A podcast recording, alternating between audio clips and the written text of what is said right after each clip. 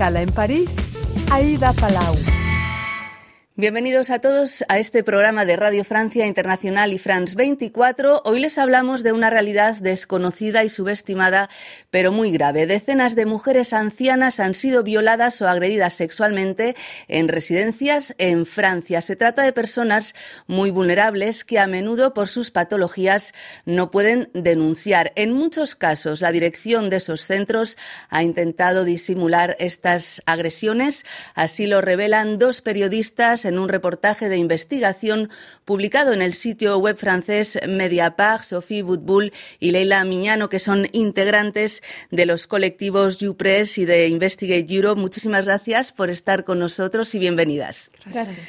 Bueno, Sofía, ¿cómo se enteran de que existe esta realidad y fue fácil acceder a, a las fuentes?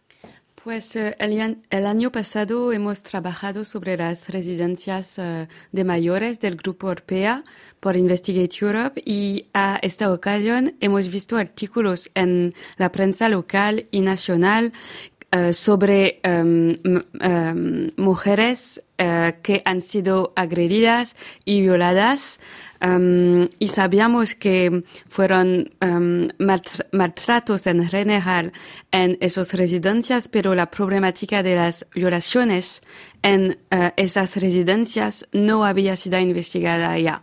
O sea que es algo nuevo, ¿no? Esa, esa investigación.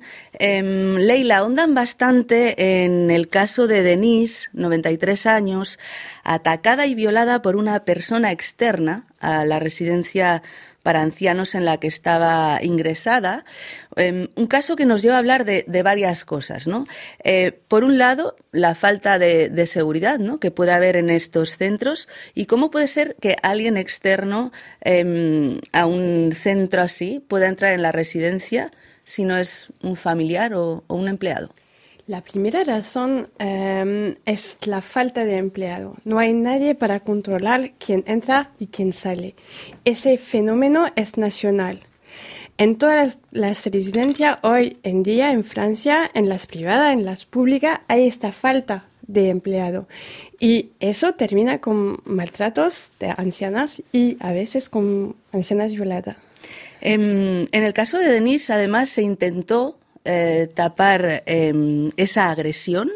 Eh, creo que intentaron hacer pasar la agresión como si se hubiera caído de las escaleras, ¿no? Porque la encontraron por el suelo, bueno, en fin, algo bastante eh, feo, ¿no? Digamos, de parte de, si ya, bueno, es súper grave que la violación y encima el centro que está ahí como para cuidarte y protegerte, intenta tapar el caso a, la familia.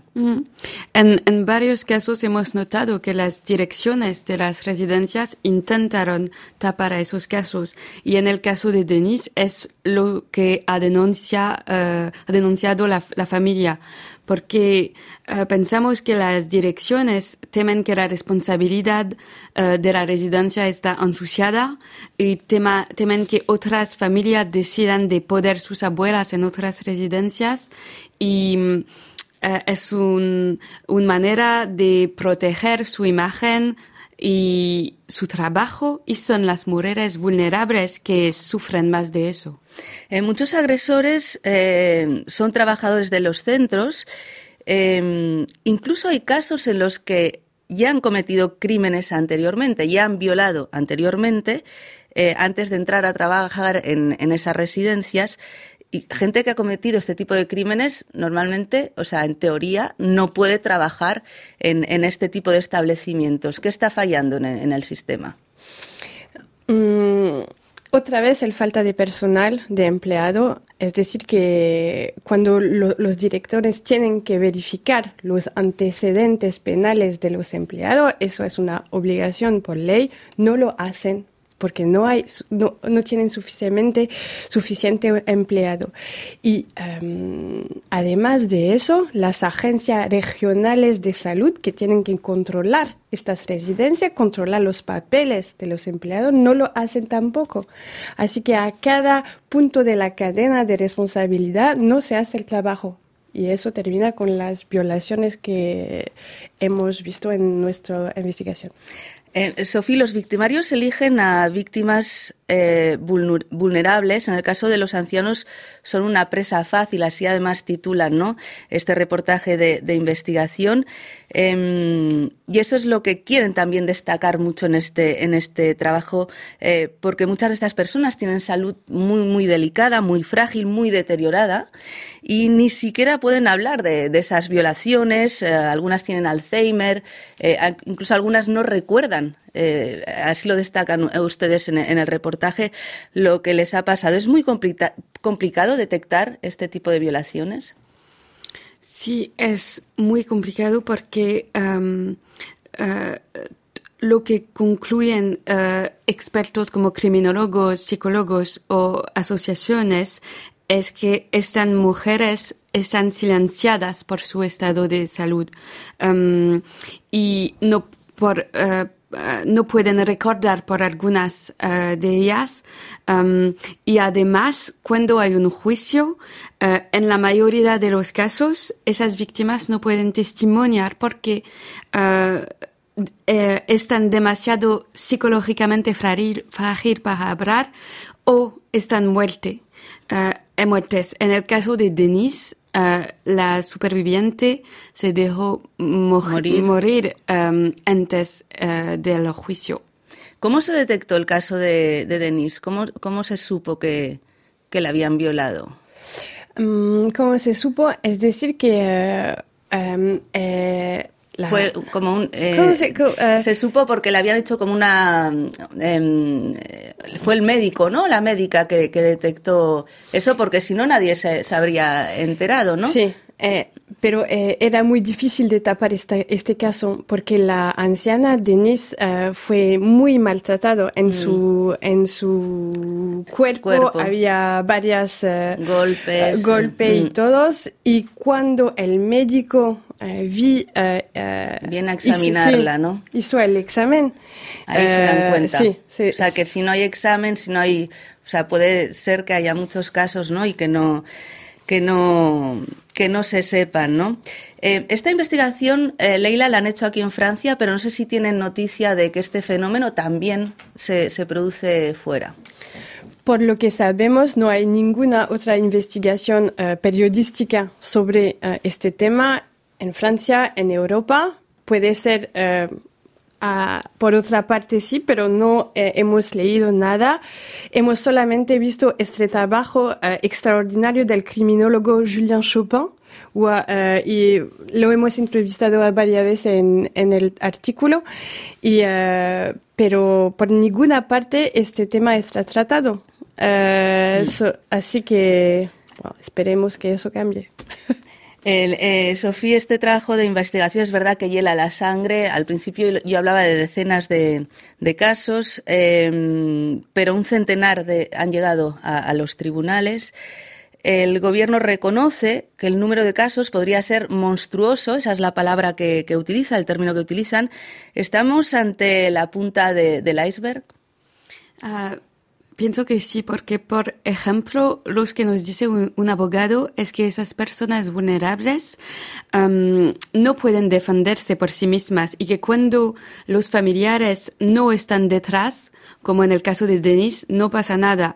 Lo que pensamos es que hay más casos Ah, puede ser que hay mujeres que no han hablado a su familia o familias que no pudieron detectar a los signos de socorro. Mm. Y en nuestra investigación hay solamente casos con denuncia judicial, pues naturalmente podemos suponer que hay muchos más casos que no, que no, lleguen hasta los, tribunales, mm. como de, de manera general. Además, las violencias sexuales están subnotificadas mm. ah, y ahí en este caso tenemos que añadir que las víctimas tienen más dificultades ah, a hablar. ¿Ha habido muchas condenas, Leila? Eh, en nuestra opinión, no tanta. Pero lo que fue una sorpresa para nosotras es que las condenas, eh, cuando ocurren, son muy, muy fuertes.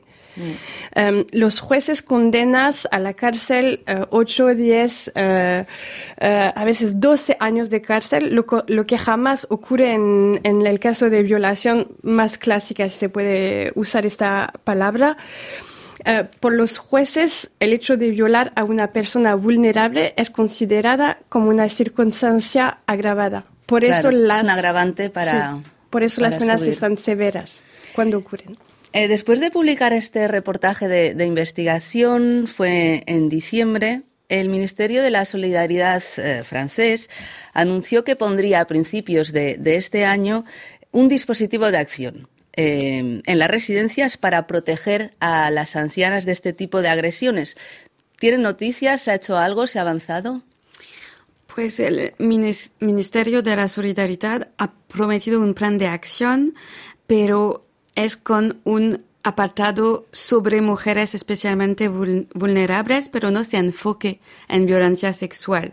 Y mm, a pesar de la multitud de alertas recibidas al nivel regional o nacional, nunca se ha puesto en marcha un verdadero plan o vademecum nacional dedicado a denunciar y prevenir las violencias sexuales en residencias de mayores. Pues eh, una falta de, de, plan. Una falta de plan y tal vez de voluntad del gobierno, no sé si, si, de, si de medios. En esta investigación, Leila, bueno, esta investigación se inscribe en una serie de trabajos que se han publicado recientemente y que revelan eh, malos tratos ¿no? en estas residencias de ancianos, malos tratos generalizados, eh, cuidado insuficiente de, de las personas que están ingresadas, ¿estamos en lugares de, no derecho? Hace varios meses que trabajamos con Sofía sobre las, eh, las condiciones eh, en las residencias y eh, estamos cada vez más chocadas de la crueldad en que las, los ancianos están dejados en estas residencias.